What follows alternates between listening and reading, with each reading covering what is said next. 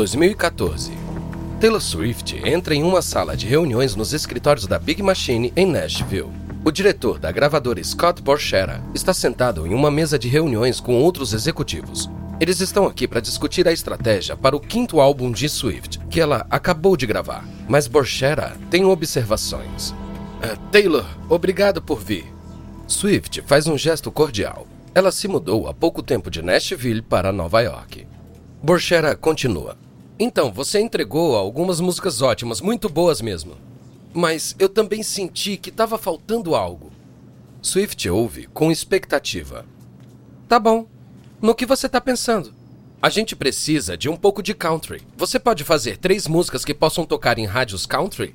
Os DJs te amam, mas eles não vão tocar essa música pop. Mas Swift não está interessada. Ela não quer mais música country. Olha, Scott, eu li uma crítica do Red que ficou na minha cabeça. Red foi o último álbum de Swift. Foi um sucesso pop country que vendeu imediatamente 4 milhões de cópias. Mas mesmo com esse sucesso, Swift acompanha obsessivamente as críticas que recebe. A crítica dizia que Red não tinha coesão. Então nesse álbum eu quero que tudo tenha coerência. Uma música country vai destoar de todo o resto. Borchera e outros executivos trocam olhares. Swift não está recuando. Ela tem 25 anos agora. Não é mais a adolescente que assinou o primeiro contrato. Borchera tenta outra tática. Tá bom, então, por que a gente não deixa o que você já tem mais country? Vamos colocar um solo de violino e guitarra em Shake It Off. Isso funcionaria para as rádios country, certo? É claro, sim. Os executivos concordam com a cabeça. Eles viram para Swift. Ela balança a cabeça. Scott, você sabe que isso não vai combinar com a produção do resto do álbum. Borchera começa a ficar vermelho de frustração. Escuta, se você quer fazer um pouco de pop, tudo bem, mas vamos ser inteligentes e capitalizar nos dois mercados. Swift se inclina para frente. Eu tô colocando meu coração nessas músicas e eu amo essas músicas. Então, se elas são pop, são pop. Eu não posso simplesmente enfiar uma música country, seria uma hipocrisia. Mas claro que você não entende isso porque você não é um artista. Borchera não pode mais convencê-la do que ele quer. Mas Swift faz ele ganhar milhões tocando para um público country. Ele teme que ela afaste esses fãs indo completamente para o pop. Ele tem que conseguir influenciá-la. Você tem uma carreira estabelecida e muito bem sucedida na música country. Mexer nisso seria o maior erro que você já cometeu. Swift não vê assim. Exatamente, Scott. Eu tenho uma carreira bem sucedida na música country e eu vou tomar essa decisão, não você. Já terminamos. Mas eles estão longe de terminar. Esse foi só o começo da batalha selvagem que está por vir. Uma que será travada em salas de reuniões, nos videoclipes, nas redes sociais e no palco. Essa briga quase destruirá a Swift, até ela usar sua arma mais poderosa, seus fãs raivosos e suas letras ácidas.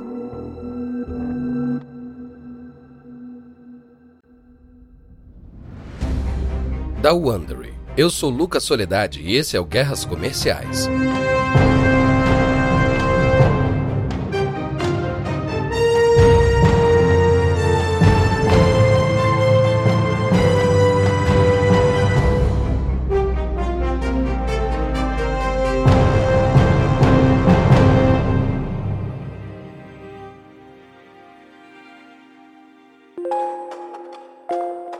Último episódio, Taylor Swift assinou contrato com a gravadora de Scott Borchera e rapidamente alcançou o estrelato. Scooter Braun descobriu Justin Bieber, que saiu em turnê com Swift. Mas quando Swift começou a ir para o pop, seu relacionamento com Borchera começou a azedar. Neste episódio, Swift faz uma jogada ousada que Borchera vê como uma ameaça ao seu negócio. Então ele se une a Braun para proteger seu investimento. Este é o episódio 2. Richa.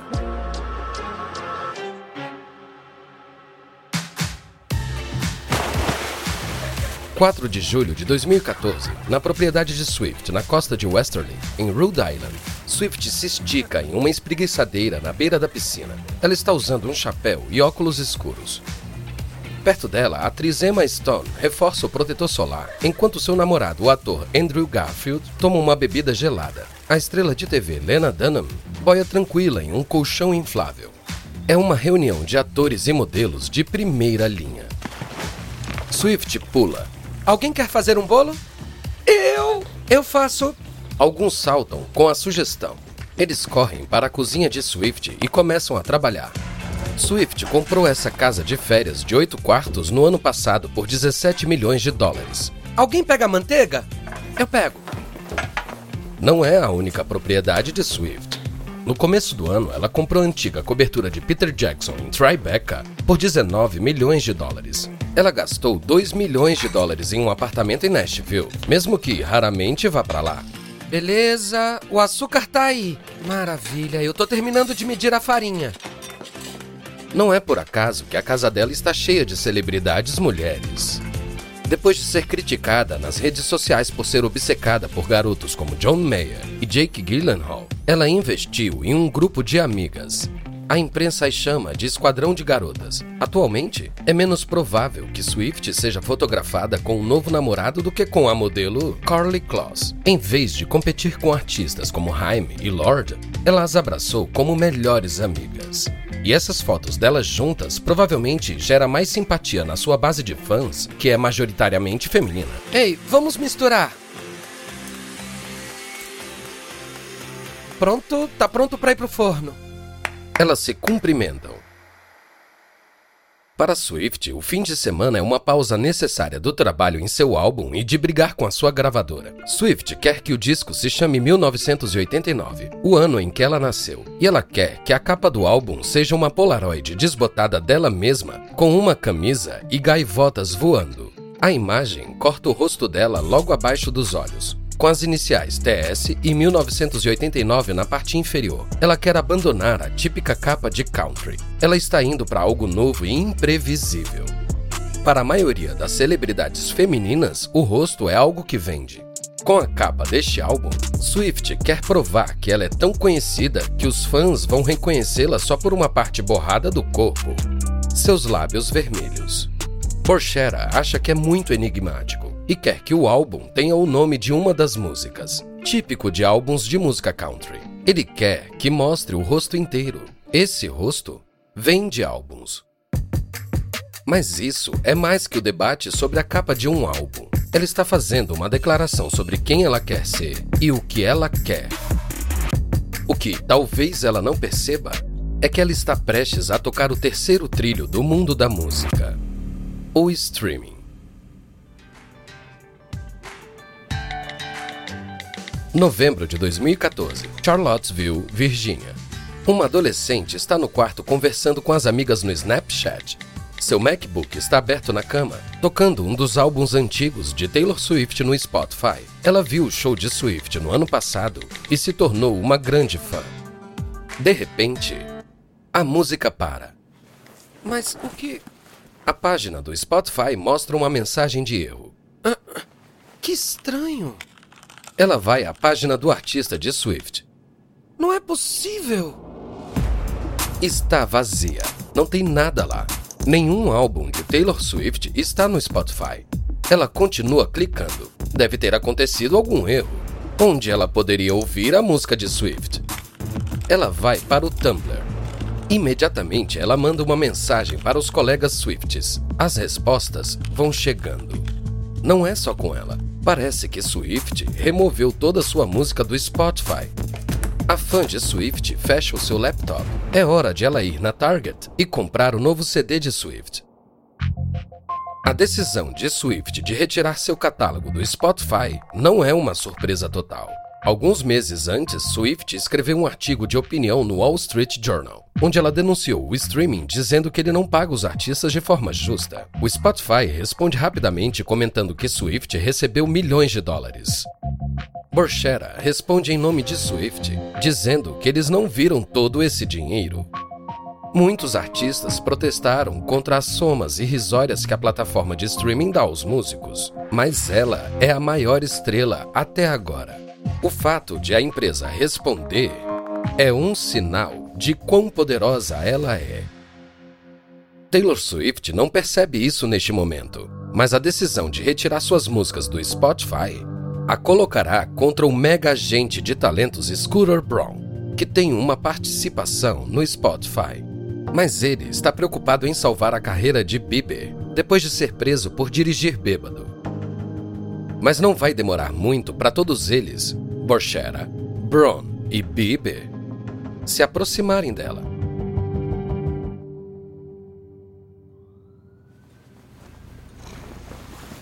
Novembro de 2014, Nova York. Swift está no seu apartamento em Tribeca, sentada no sofá com uma camisa de flanela xadrez e seus dois gatos. É uma mensagem da publicista de Swift com link para um artigo da Business Week. Swift clica no link. A manchete diz: Taylor Swift é a indústria da música. bom, isso é bom.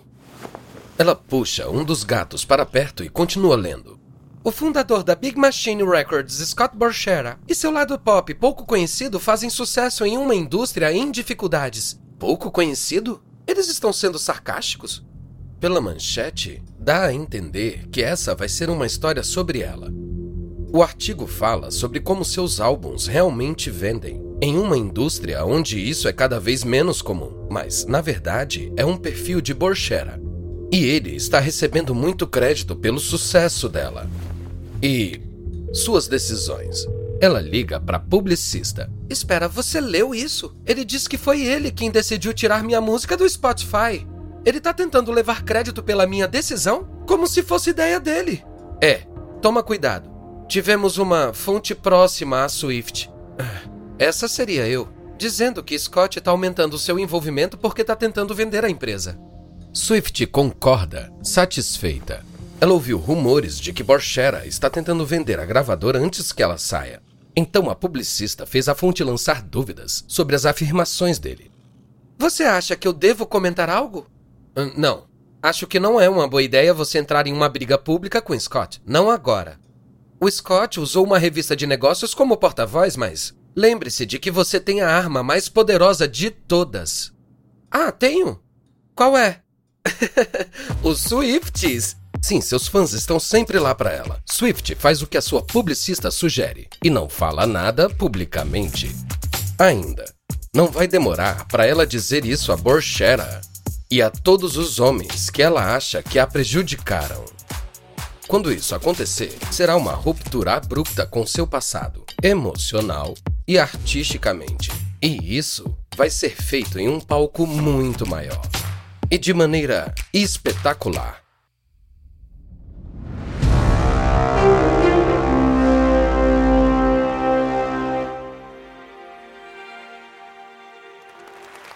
Fevereiro de 2016. Staples Center, em Los Angeles, Califórnia.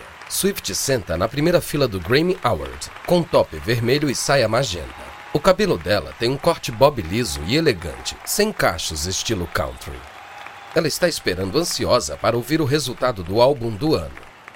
O apresentador abre o envelope e fala duas palavras mágicas. Taylor Swift. Swift fica de boca aberta. Ela levanta e abraça sua amiga Selena Gomez.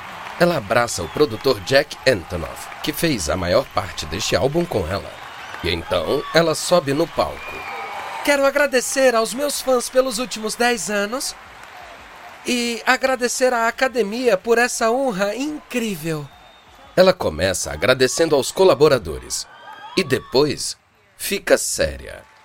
E como a primeira mulher a ganhar o álbum do ano duas vezes no Grammy. Eu gostaria de dizer a todas as jovens mulheres lá fora que vão ter pessoas pelo caminho que vão tentar minar o seu sucesso ou levar os créditos pelas suas realizações ou pela sua fama. A multidão aplaude. Parece que ela está falando sobre o rapper Kanye West e como ele a insultou durante a premiação do VMA em 2009 algo que ele diz que a tornou famosa. E depois houve uma grande briga pública sobre se ela autorizou Kane a usar a letra de uma música dele sobre ela. Swift continua. Mas se você só focar no trabalho e não deixar que essas pessoas te desviem, um dia, quando você chegar onde quer, e olhar em volta, vai saber que foi você e as pessoas que te amam.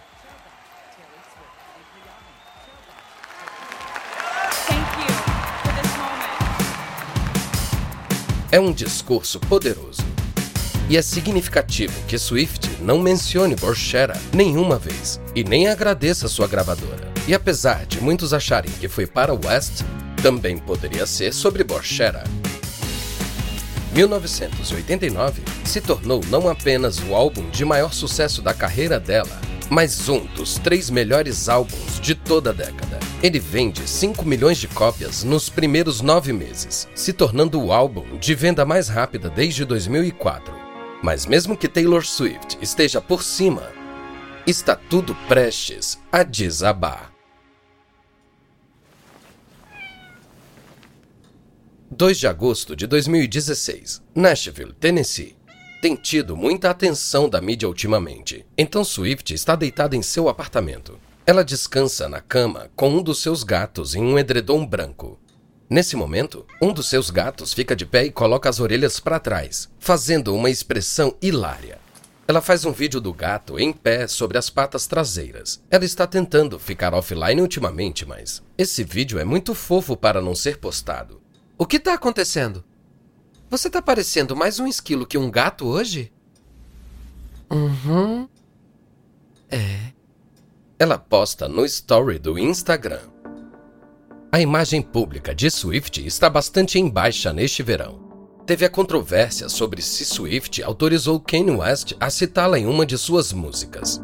Em junho, Kim Kardashian disse que seu marido West ligou para Swift para ela aprovar a letra. Quando Swift negou, Kardashian postou uma gravação da ligação que fazia parecer que Swift tinha ouvido a música e não se opôs. Kardashian postou isso com um emoji de uma cobra, como se estivesse dizendo que Swift era essa cobra.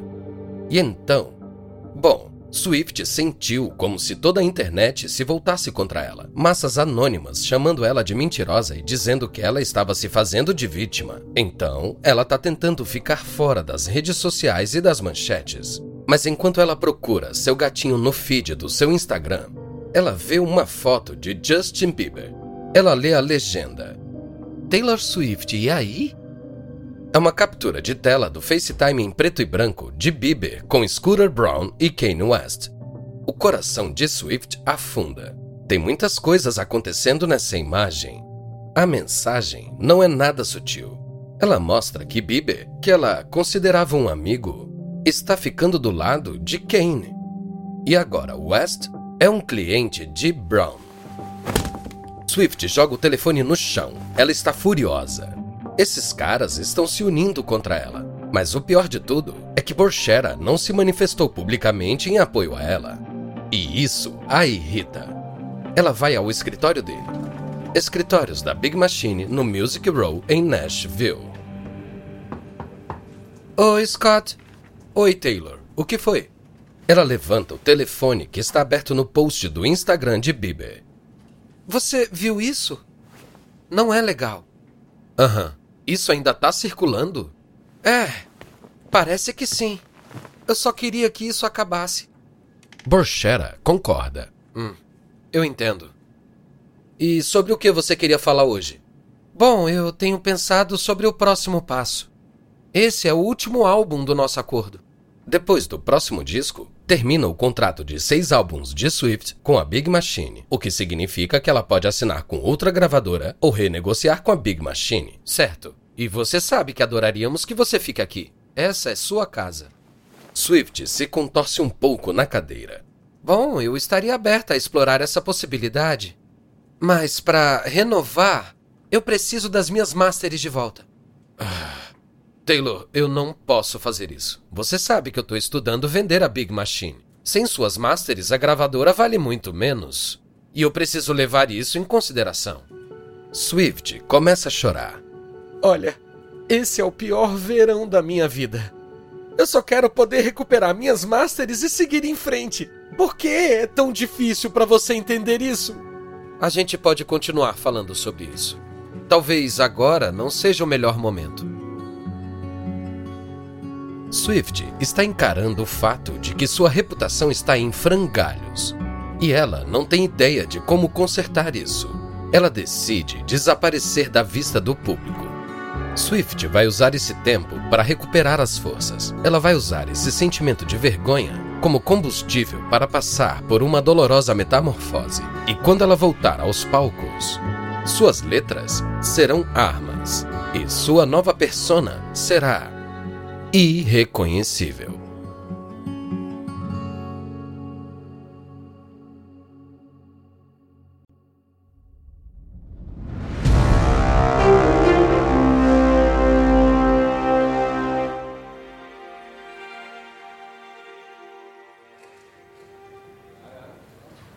Maio de 2017, Los Angeles. Swift está no set para gravar seu primeiro videoclipe desde que virou persona non grata.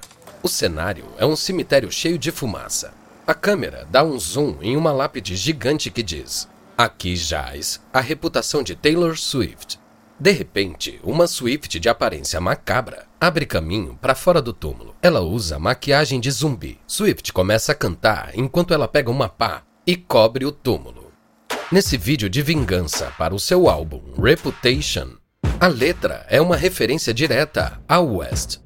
Swift canta a música em staccato, como se tivesse um ponto depois de cada palavra. A voz dela soa em uma batida mínima de bateria, mostrando sua nova e ousada direção eletrônica. Seu ponto é claro. Essa não é a antiga Taylor com suaves ondas loiras e uma aura de doçura. Esta é a nova Taylor, afiada, pronta para atacar. E ela não está fazendo nenhum prisioneiro.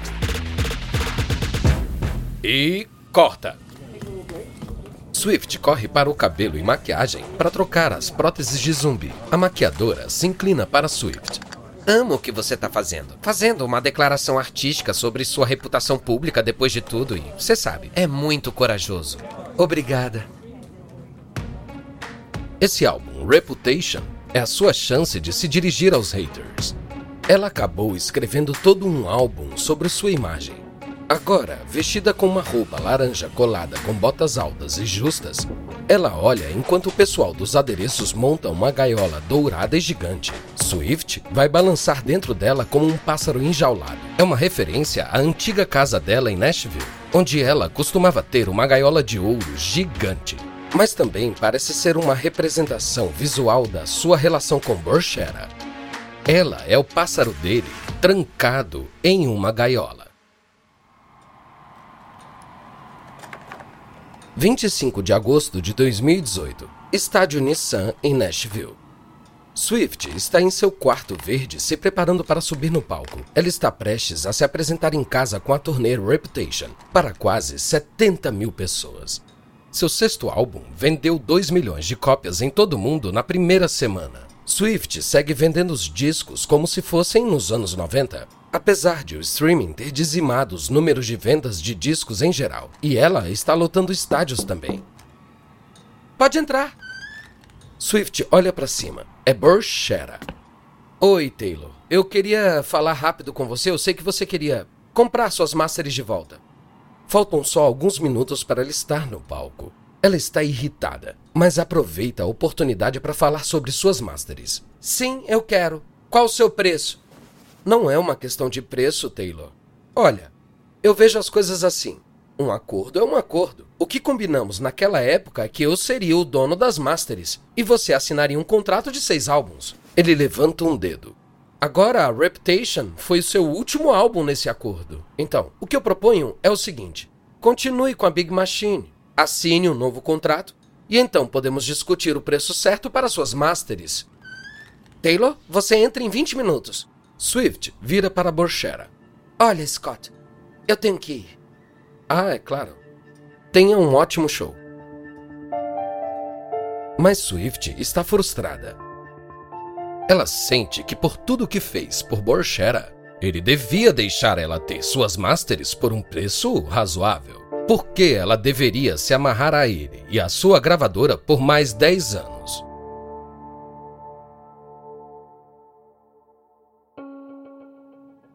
Novembro de 2018. Tribeca, Nova York. É de manhã cedo e Swift está em casa, se preparando para fazer um grande anúncio. Mas antes, ela escreveu uma mensagem para Borchera. É, Scott, espero que você esteja bem. Desde que a comunicação cessou nas nossas negociações, fiz o que falei que faria e saí explorando outras opções.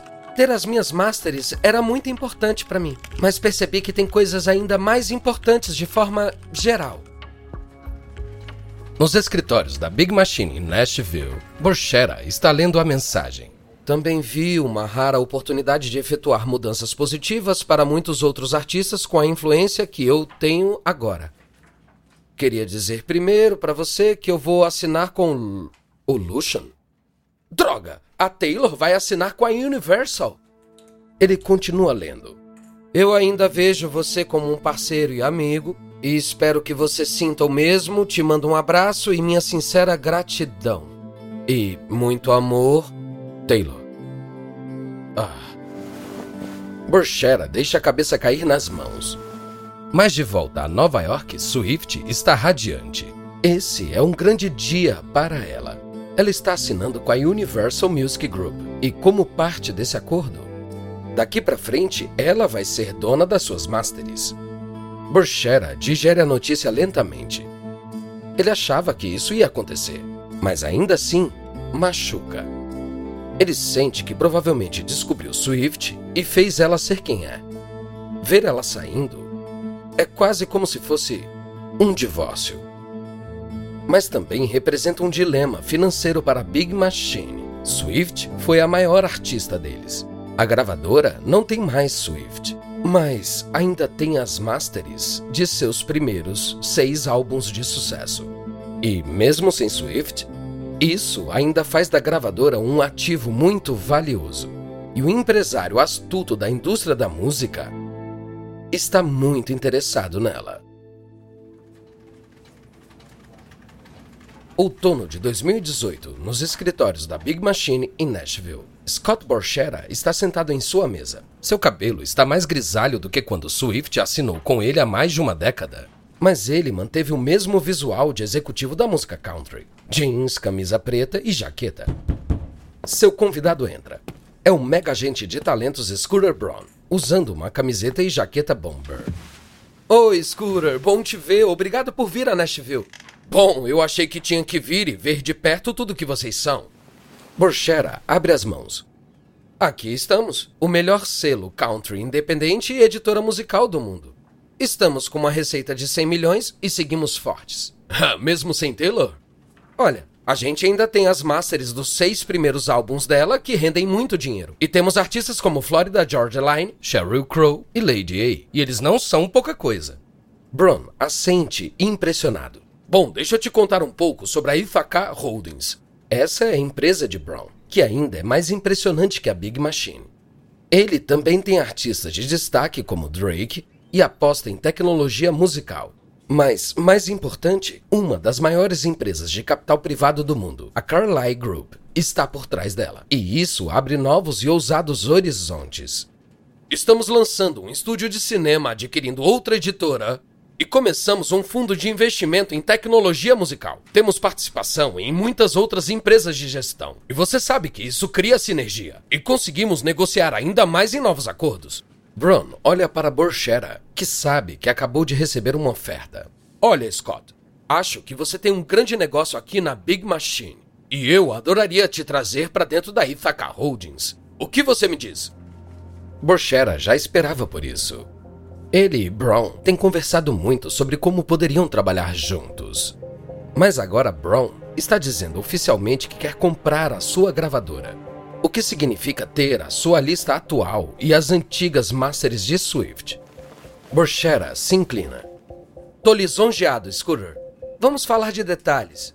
Não quero deixar a empresa que construí. Eu tô procurando um parceiro estratégico que possa ajudar eu e meus artistas a chegarmos no próximo nível. É, eu acho que somos nós. Não quero que você vá embora, quero que você continue independente e continue administrando sua gravadora. Estamos focados em liderar a próxima geração da indústria da música. E eu quero você ao meu lado. Borchera sorri. Ele levanta e estende a mão. Scooter, você tem um acordo. Eles se cumprimentam. No acordo que eles fazem, Borchera vai ter uma participação na empresa de Braun. Em troca, Braun vai ser o dono da Big Machine e das masters dos seis primeiros álbuns de Swift. Taylor Swift não sabe nada sobre esse acordo. Mas quando descobre que vai ter que lutar contra Braun e Borchera pelas suas masters, ela fica furiosa. Mas a jovem estrela pop tem um AIS na manga, uma ferramenta de negociação que o poderoso Scooter Braun consegue igualar. Os fãs mais poderosos de toda a indústria da música.